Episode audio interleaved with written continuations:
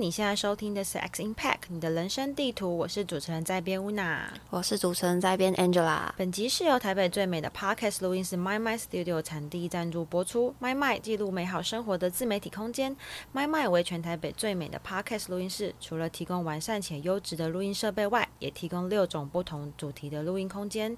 不论你是录制 Podcast、YouTube 直播、线上课程、商品拍摄等等，一间录音室就能够提供多元的使用。My My 用声音传递美好理想，用空间品味质感生活。使用折扣码 exchange X C H A N G E 即可享有租借录音室九折的优惠。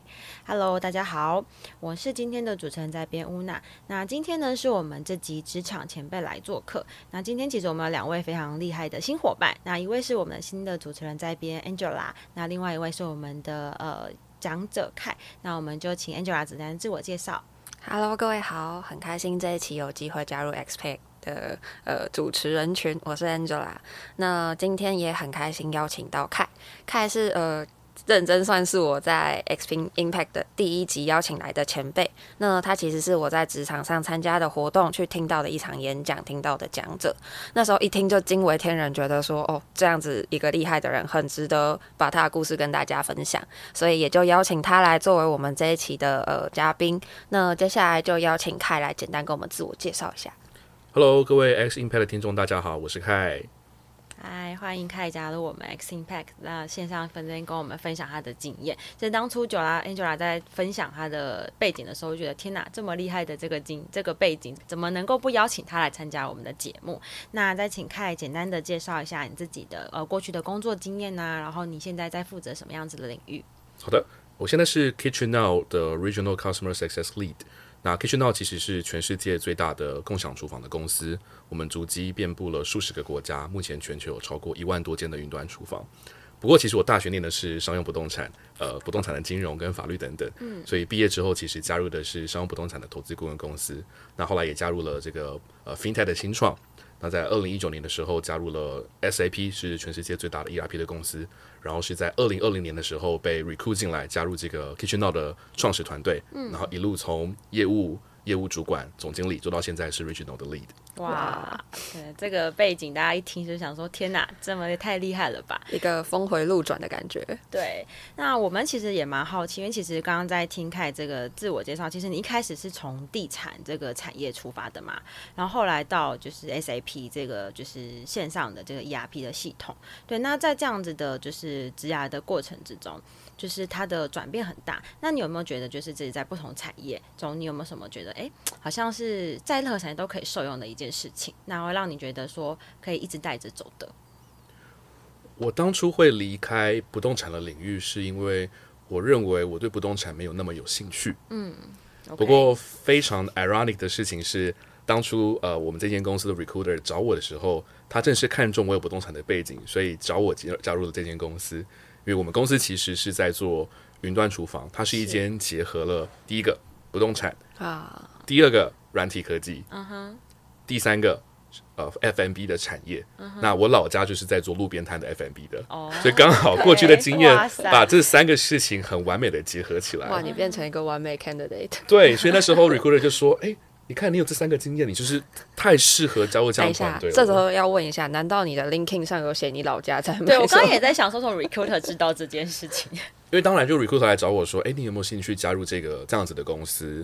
然后我就当然就会 promote 自己说：“哦，对啊，云端厨房跟我的背景太接近了，我自己本身家里就是在做生意的，然后 F&B 产业等等的。”哦，酷酷酷！那我们也蛮好奇，因为其实你的整个的职涯的过程，像你刚刚提到从地产，然后到 SAP，然后到现在这个 Kitchen Now，其实它的这个职涯的转变蛮大的。对，那你是用什么样子的心态？然后你做了什么样子的，就是建设，然后或者什么样子的内容？然后可以让你每一次的转职都可以顺利，然后在这个过程中有什么样子有趣的事情可以跟大家分享的吗？OK，我在二零一八年的时候加入了另外一个社群叫 Jumpstart，嗯，然后这个社群其实里面也有很多非常厉害的前辈们。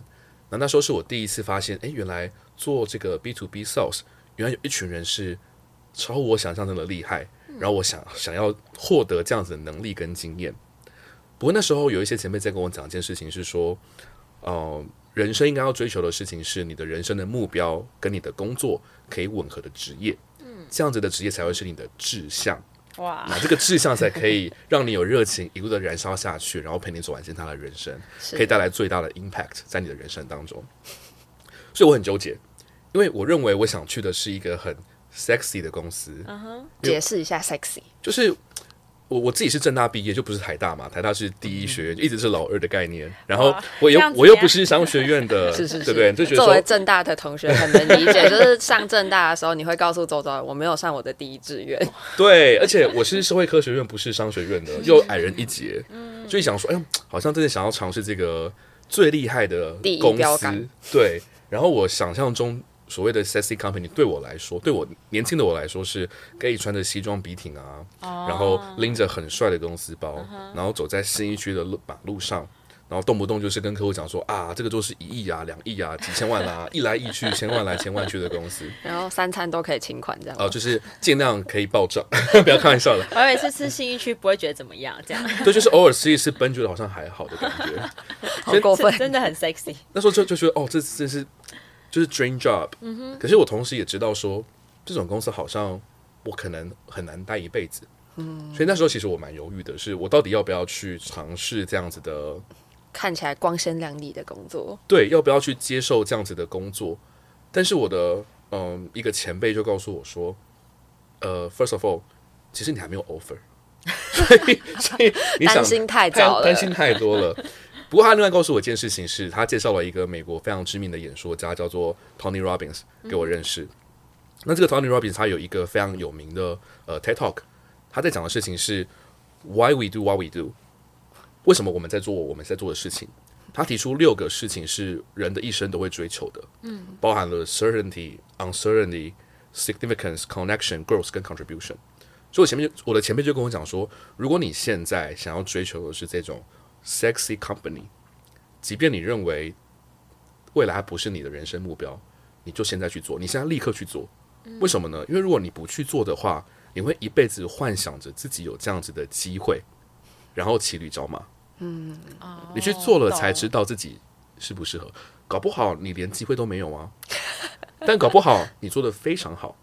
所以你要就是现在立刻去做。是。那当你去满足这个 significance，或是你想要做这种 sexy company 之后，一年、两年、五年、十年之后，你就会发现你的人生目标换的是另外去满足另外一个需求了，可能会更明确。对，所以他就说你就去做。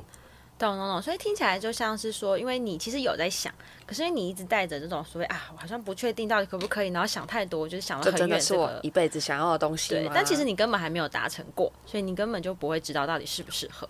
那他给你的这个建议，其实是让你就是反正去做就对了。那你真的有达到的话，你可能完成了，你会有在下一个阶段的东西的出现。那你真的有去做了，即使没有达到，那你也知道了自己到底可以或是不可以。没错。哦，OK，所以这其实应该是在你这个转职的过程中，蛮给你的一个蛮重要的一个信念。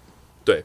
然后当初其实我也找了很多人帮忙，就是因为 SAP 在卖的产产品叫做 ERP，ERP 是一个我在面试前。连听都没有听过的东西，在做地产不的时候不需要接触，完全不用知道这个东西。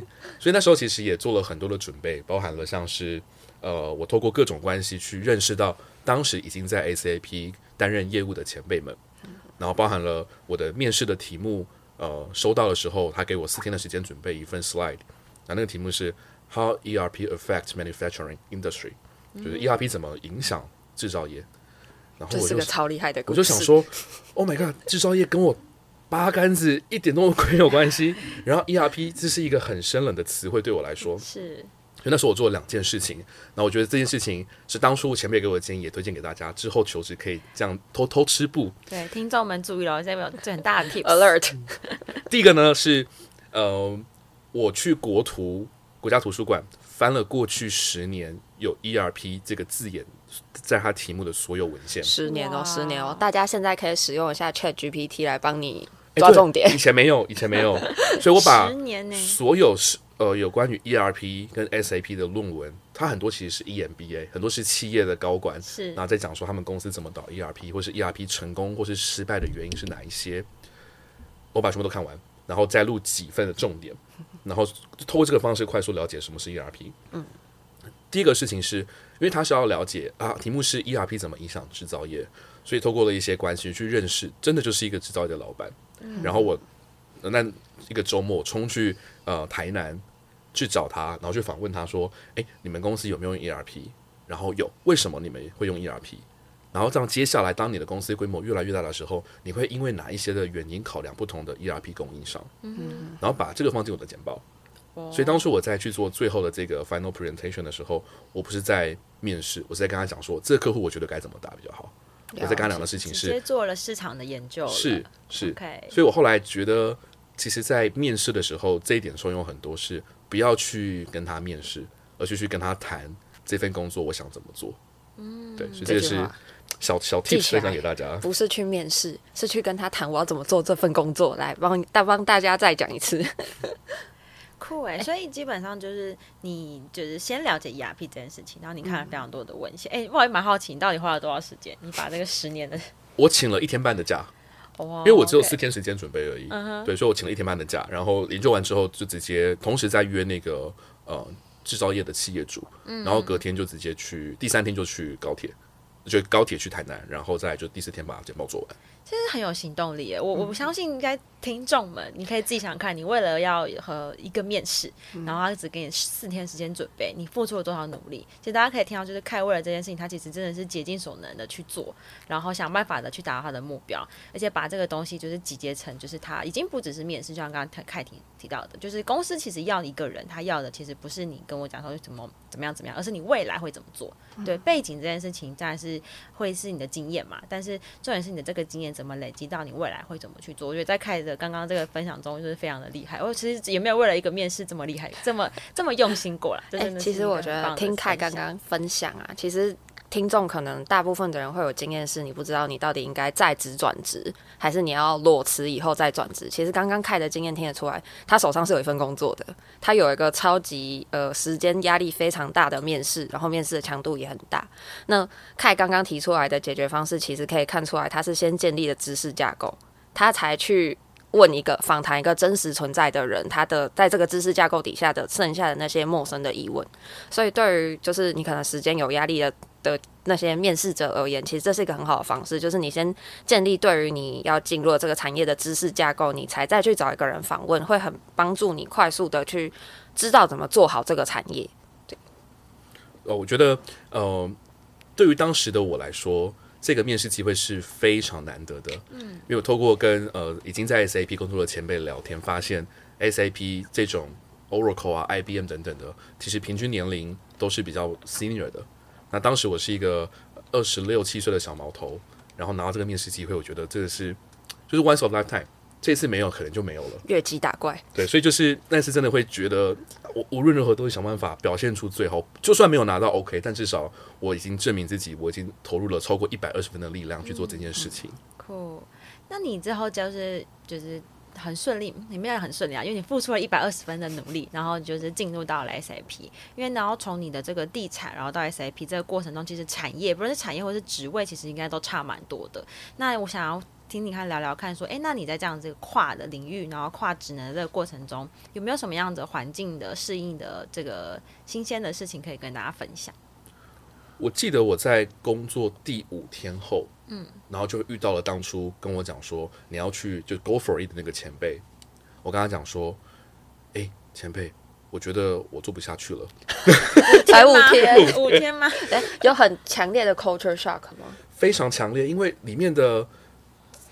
系统的复杂程度，然后交易的金额跟整个时程，其实是远远超乎我想象中的复杂。不是这个意对吧？是是意，就是你梦想中那个意的状况。没错，是。可是它的那个整个复杂程度真的是 太太复杂了。呃，我记得我在呃 on board 的第一天，公司的介绍就是呃很多外商都有这种介绍，告诉你说哦，我们哪一些简称，像 SAP 有五大模组啊，什么 PP。呃、uh,，MMPPS、DFICO 等等，然后介绍完之后，下午就是我主管跟我 one on one，他就说：“哎，看到因为你是 experience hire，你工作已经两三年了，所以那我们你今年 quota 是这些，那你从今天开始起算 quota。你说昂报第一天，第一天算 quota 嘛？对。哇然后呃，在当时有一个不成文的规定，是在三个月内要成功的结下一张新的订单。哇哦！要把一个新的客户签进来 ASAP。新的单有那个什么呃，合约额度有多少的限制？其实没有限制，不过就是要有一个新的全新的用户，然后在三个月内。所以那时候压力其实非常大。嗯。那那时候呃，我有我我觉得我有三个方法可以让这样子的适应期可以快速的缩短，然后尽量赶快可以找到自己的平衡点，发发挥自己的潜能。我觉得第一个是一定要找到 mentor 啊。那这个 mentor 你必须要是。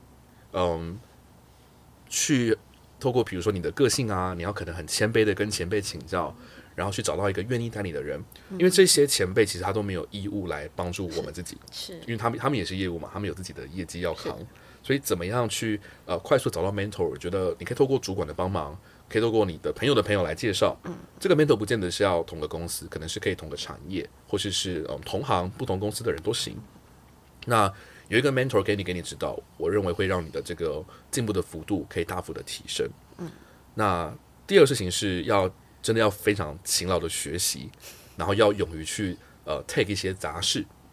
嗯，什么杂事呢？比如说做会议记录，嗯，比如说帮老板做一些报表，是，比如说我跟我会直接跟前辈说，哎，可不可以让我跟你的会，然后我来帮你做会议记录？是是是，所以。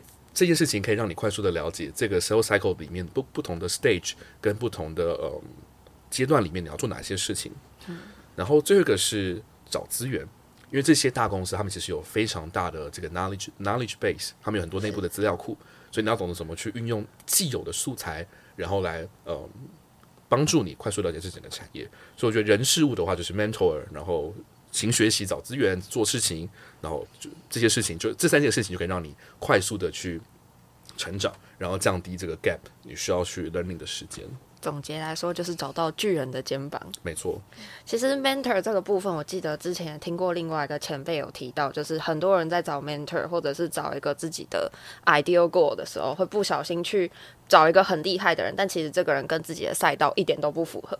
他其实没有办法让你把自己投身在他的视角里头，因为你们两个的条件其实不是很相同。那 Kai 那时候是也是找了一个觉得就是自己职涯可能接下来五年以后想成为的人这种类型吗？我那时候蛮幸运的是，嗯、呃，我有两个 mentor，一个是我自己找的，一个是我的主管 assign 那种像 body body program 之类的那种前辈的这种感觉。对，然后两两个前辈都跟我呃还蛮好的，所以那时候就是很常。呃，案子卡关的时候，就会跟他们请教说：“哎，那我现在可能，比如说，呃，总经理不买单，可是策略长买单，那我还有哪些方法可以突破？等等的。”好具体的问题，这感觉还蛮像是大家在职场里头真的很容易碰到的政治问题。对啊，就是 B to B 的 sell，特别在这种比较复杂的时候，要处理就是整个公司里面的 power chart，每个人有不同的 agenda，然后大家有不同的这个。方向，然后大家的方向不一样，可能还要处理内部的政治斗争啊。其实这也是 settle down 最常碰到的问题，就是你进到新公司，但你不熟悉整个公司的政治生态，大家的角力状况，大家最 care 的 priority 是什么？因为我觉得刚刚说那个做会议记录这件事情还蛮重要，因为你在场会议里面，然后你就可以看到一些事情，而且你其实在旁边观察嘛。然后做会议记录还有一个很好的东西，他刚好因为看刚好提到，其实就是找前辈这件事情。就像我其实之前就是转职的时候，也会蛮长的，希望可以继续做会议记录的，因为他在结束之后，因为你一定有很多听不懂。可是因为你做会议记录，你超级有理由去跟大家请教说，哎，那这个题目你刚刚讲的是什么啊？然后你可不可以再跟我多解释一点？我怕这个记录做错啊。那大家为了要就是至少让大家就是其实都很忙嘛。可是他为了避免你把东西记错错误的，然后或者记录错误的讯息，其实很多前辈又愿意花这个时间去教你。Oh. 对，所以我觉得这个是一个确实是在于，不论你是新鲜人，或者是其实你刚转职到一个新的场域里面的时候，做会议记录，然后跟会这件事情是一个还蛮重要，然后也是可以最快速上手看。到很多事情的一个方式，也有帮助你快速认识大家，对，对，对，快速记得每个人做什么事情，负责什么东西。对，这就是职场上面的这些美美嘎嘎。我觉得从这个会议记录在做的时候就可以知道很多事情。真的非常同意。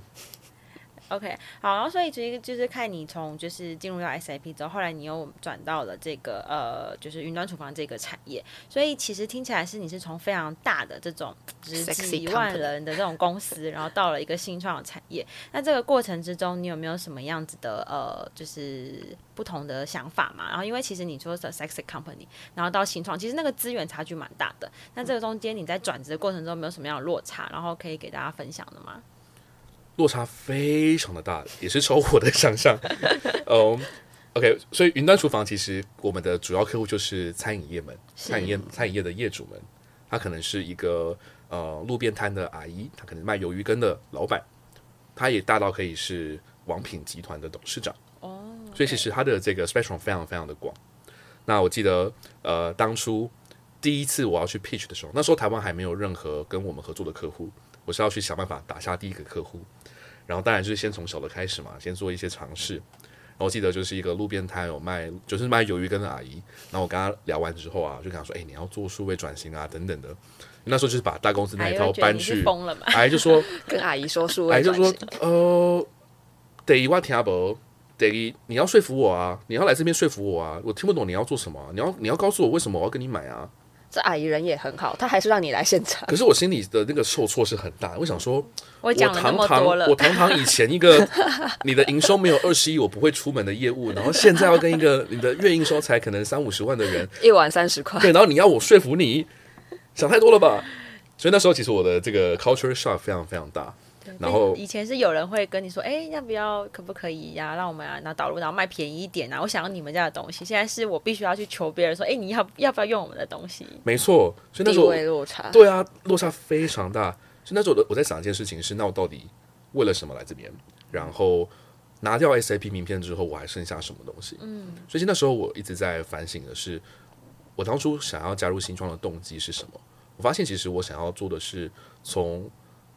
我在大公司学到了很多的 sales，我自以为我自己认为说我好像是一个蛮厉害的 sales，可是我想要去新创，去一个完全新的市场，去验证我到底是不是一位可以被称为好的 B to B sales 的业务。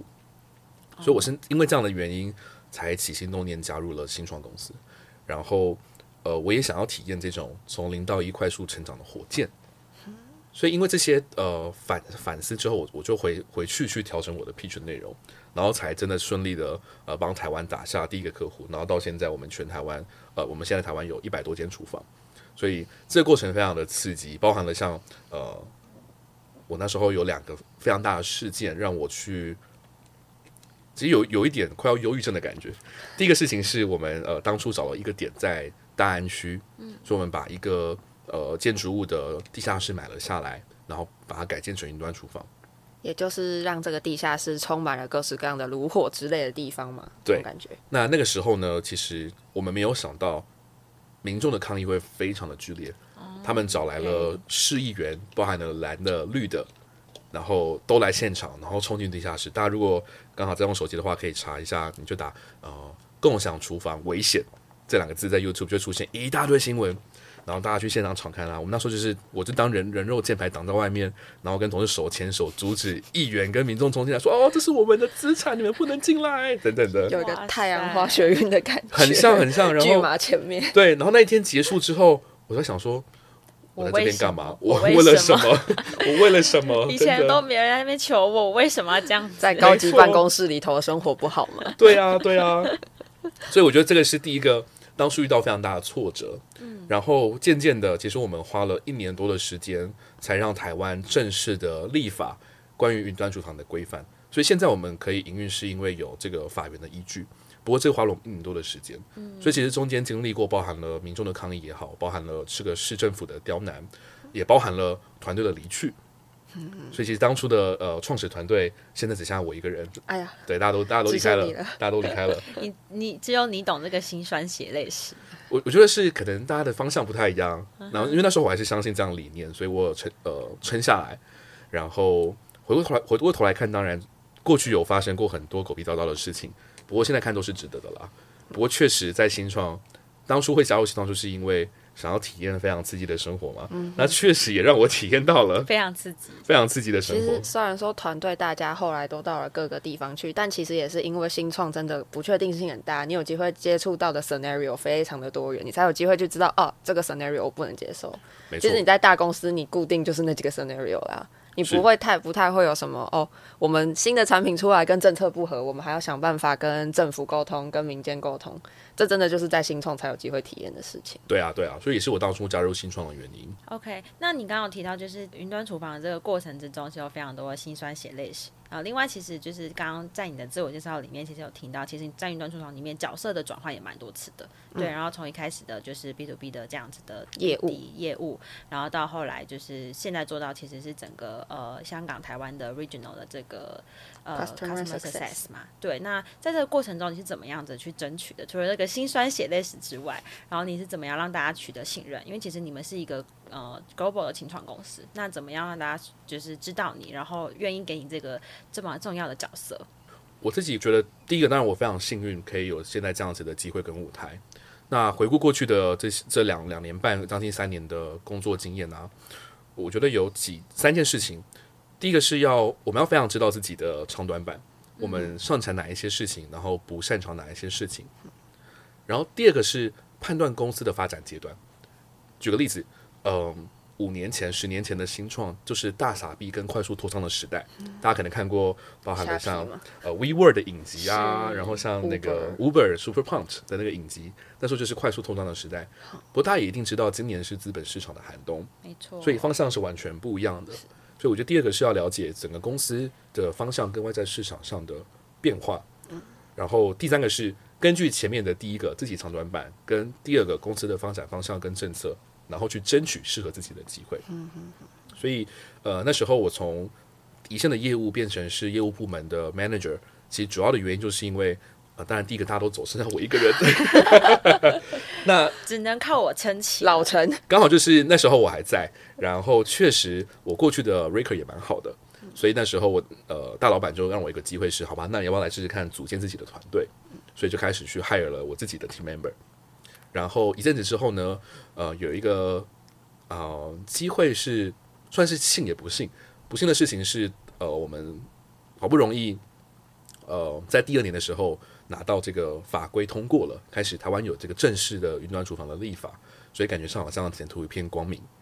突然间呢，总经理跟我说：“诶，凯，不好意思，那个我两个月后就要离开这间公司了，因为我要去创业。”！然后想说，带团的人瞬间就没了。对，这是噔噔，就是我的我的我的精神领袖啊，然后一路我们一起打拼的那个奋斗的这个 team member 竟然要离开了。然后我想说，到底发生什么事情？是不是这间公司有什么状况？我不晓得的。然后，所以我当他第一件事情是，我就跟总经理的老板其实聊了聊聊了好一阵子，然后一直在想办法去试探，说是不是台湾要收啦，还是说有什么不同的政策转变等等的。就是判断公司现在在什么样的阶段这件事。其实公司每次有人有开始有高层离职的时候，大家就会开始有一些耳语出来嘛。是，那时候我也非常的紧张。然后呢？同时，其实刚好有一些工作机会，呃，也来找我，然后我也呃，同时也去看了一下子，嗯，所以那时候我就想说，好吧，可能总经理都走了，那搞了一年多，虽然有很多客户签进来，不过在那个时候，我们还没有任何一个云端厨房正式的被呃建立起来，所以一切都只是有很多合约，哦，都还没有收钱，因为还没有场地完工，真正的营收进来了。对，然后已经花了一年多的时间了。刚好有一次我在跟一个朋友聊天。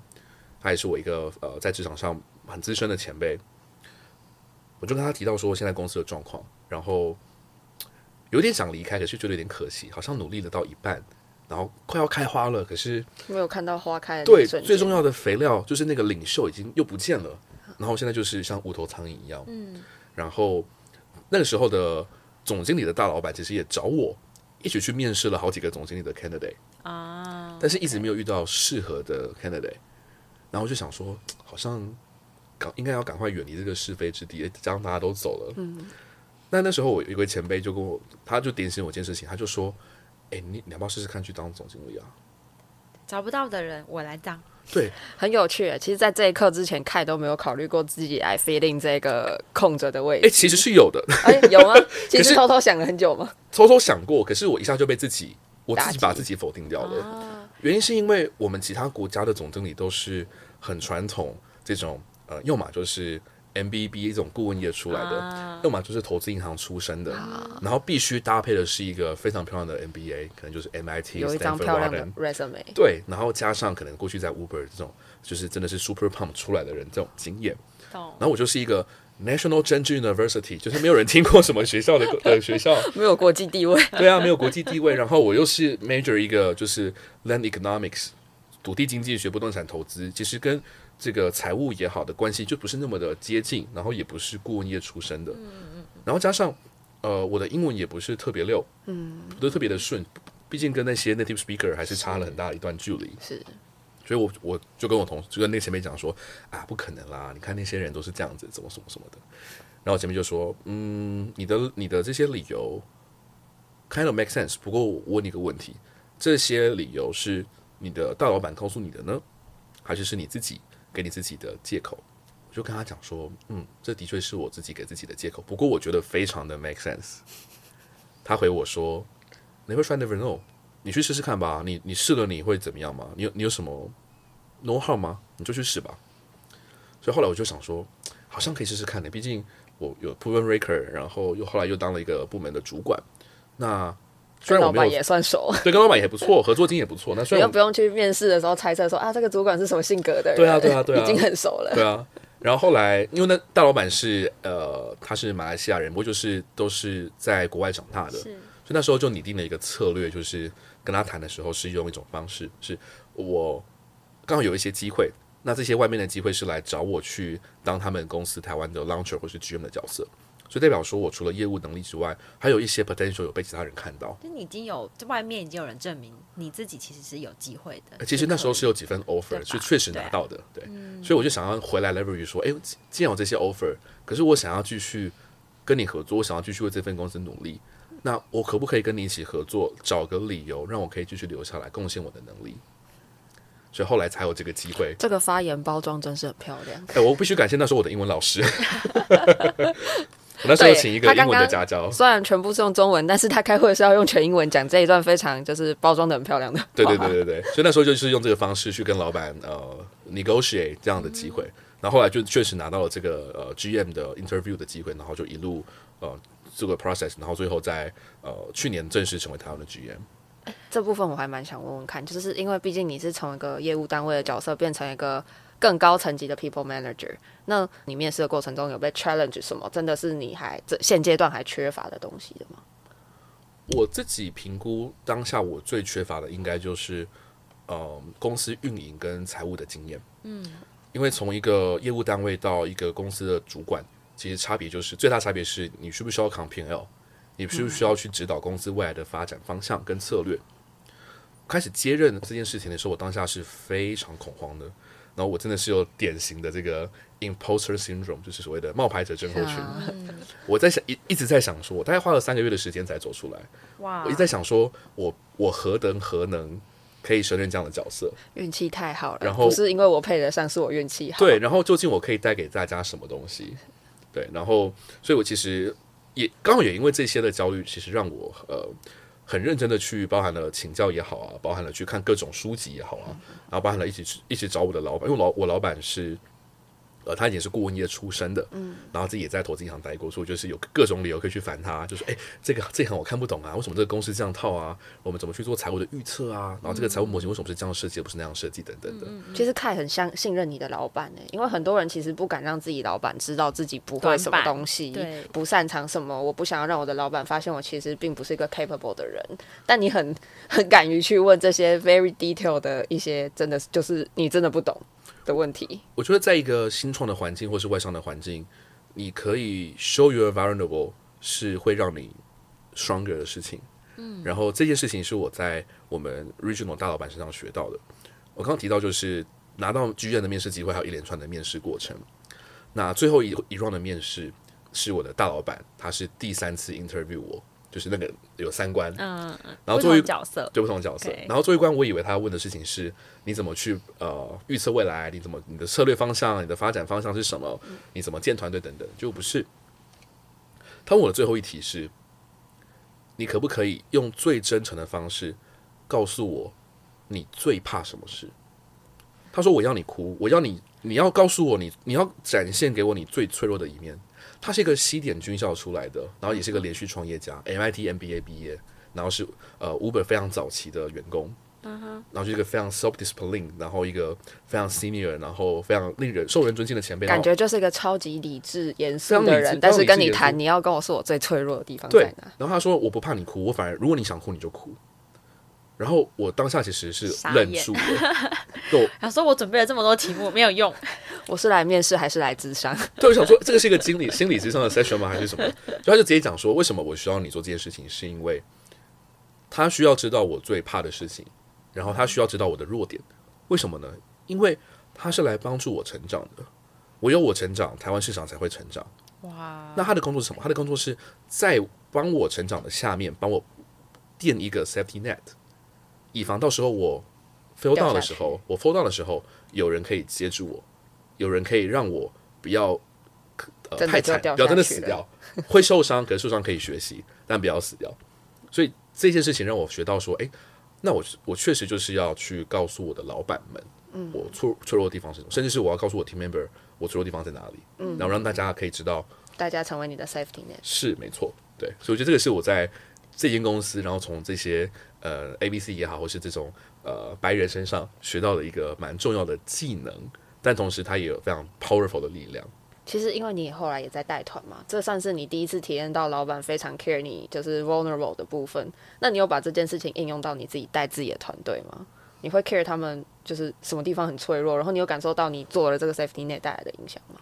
我觉得其实是有的，因为呃，这个在以以前的台商文化可能就是。蛮难，蛮难出现的。对，谁在乎你哪里脆弱，藏起来。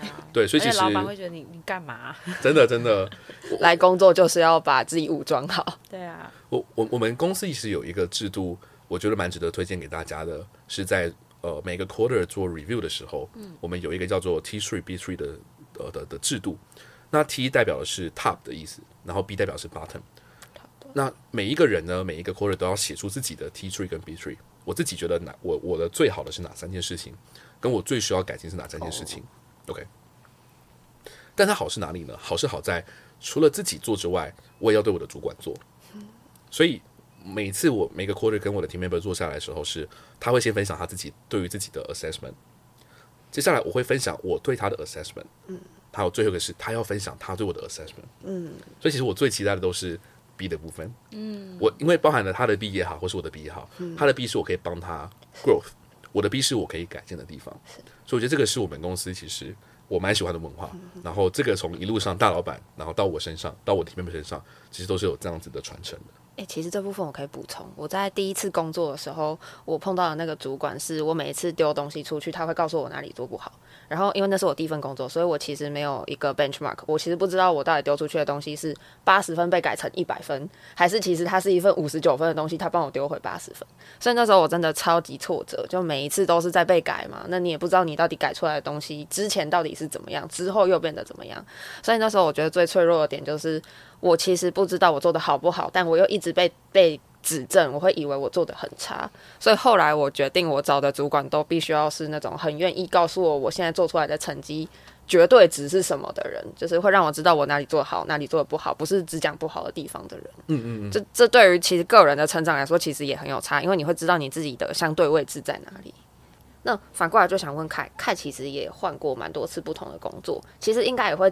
在透过不同工作的过程中去演进对自己决定一份工作的一些评估指标的认知跟顺序的调整。想问问看凯，就是你以你现在来说的话，你现在换工作最会考虑的点是什么？OK，呃，首先我想先分享一下我什么时间点会想要换，想要找工作。嗯，我会当我自己发现我的 learning curve 变短的时候，learning curve 已经趋缓，然后加上这间公司没有我值得。没有我想要成为的前辈的人的时候.通常这就是我想要我会往外看的时间点。然后再往外看的时候呢，怎么去排序或取舍这件事情，其实跟每个人的价值顺顺位是有关系的。那每个人价值顺位其实也会随着时间的改变。嗯，比如比如说工作不外乎就是呃钱、权跟名嘛，你要哪一个？哪一个是先？哪一个是后？有些人他可能在意的事情是，我想要得到权利，我想要去体验当 people manager。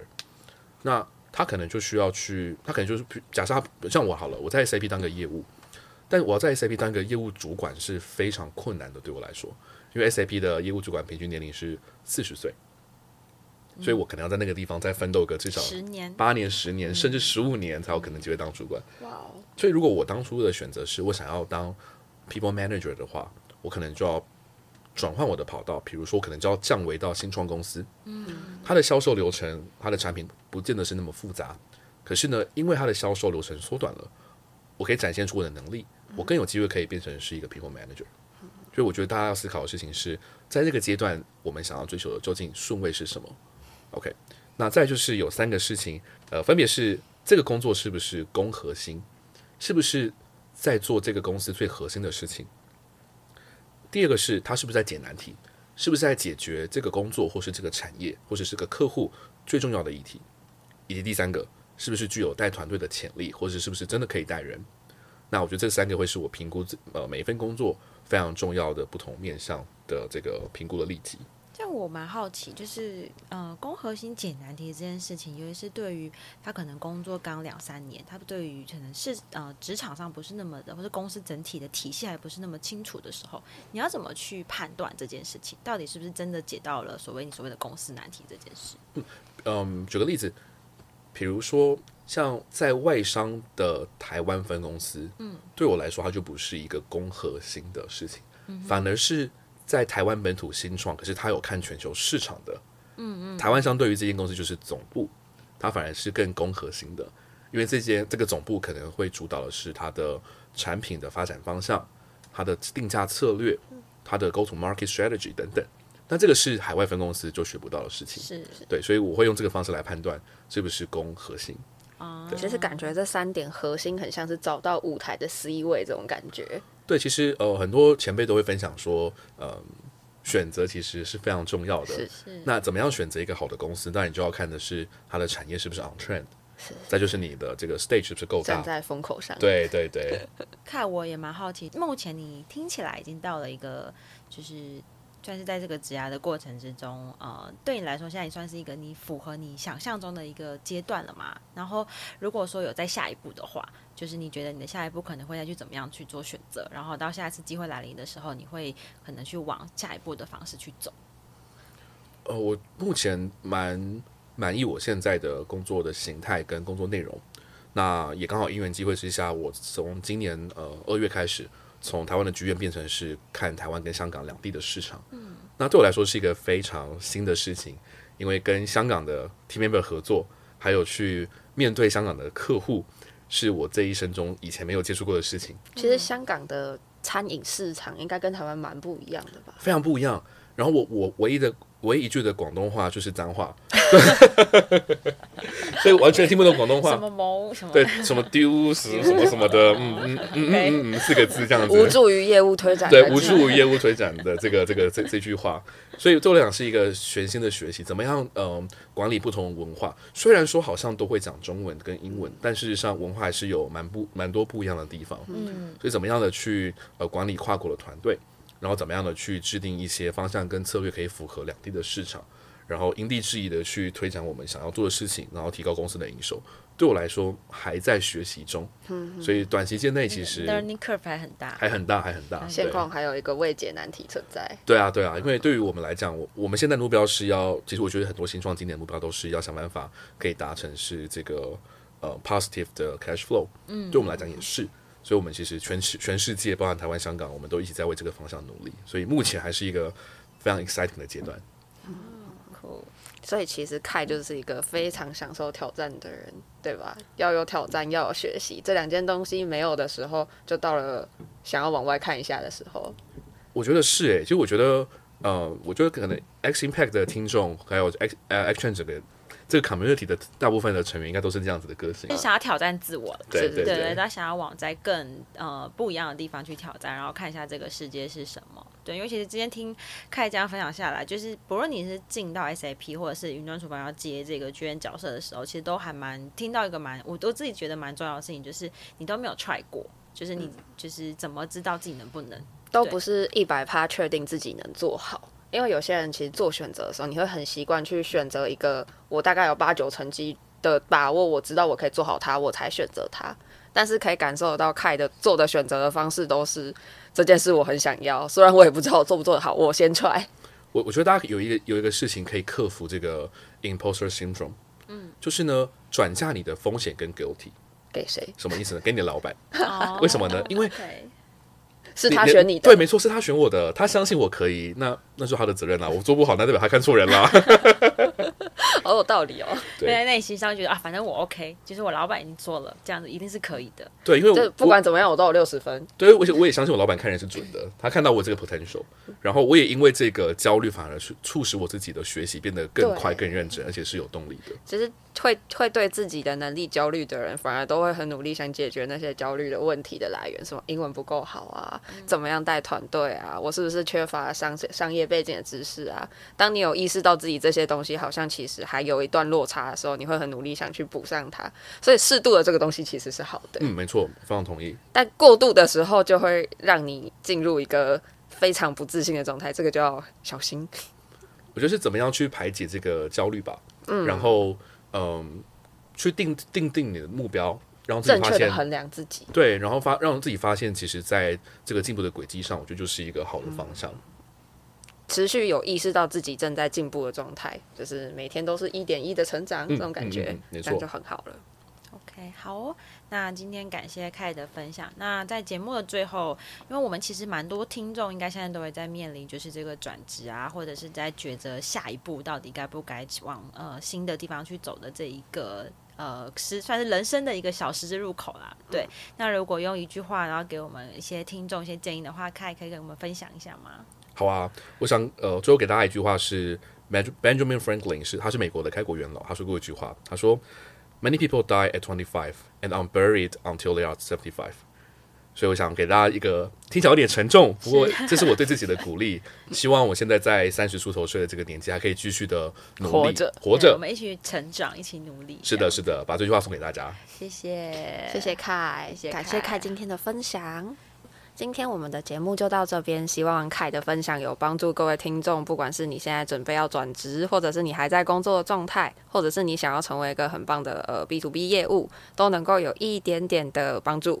那在这里，我们先感谢凯，然后接下来留一点点时间让凯来分享他的公司正在招募新成员。好的，呃，非常感谢各位听众今天的收听。那各位可以透过 LinkedIn 加我的 LinkedIn 呃跟我聊天，我的 LinkedIn 叫做 Kai，然后我的 last name 是 T E N G。同时呢，Kitchen Now 我们目前正在招募我们的业务团队。如果你对于拓展新市场、对于餐饮业的科技有兴趣的话，都欢迎透过下方的 email 来跟我们联系哦。谢谢。我也就怕这次结束之后，Kai 的信箱会爆掉。不担心，不担心。是 LinkedIn，是 LinkedIn，他给 LinkedIn。欢迎，欢迎。X Impact 每双周三晚上十点更新节目，各大平台都有我们的频道，欢迎大家订阅、追踪、分享给自己身边所有的朋友，也欢迎到 Facebook 帮 Exchange 的粉砖按赞哟。本集是由台北最美的 Podcast 录音室 MacMind Studio 赞助场地。MacMind Studio 记录美好生活的自媒体空间。MacMind 为全台北最美的 Podcast 录音室，除了提供完善且优质的录音设备外，也提供六种不同主题的录音空间租借。不管你是录制 Podcast、YouTube 直播、线上课程、商品拍摄，一间录音室就能多元使用。那大家，我们就下一集 X Impact 见喽，拜拜，拜拜。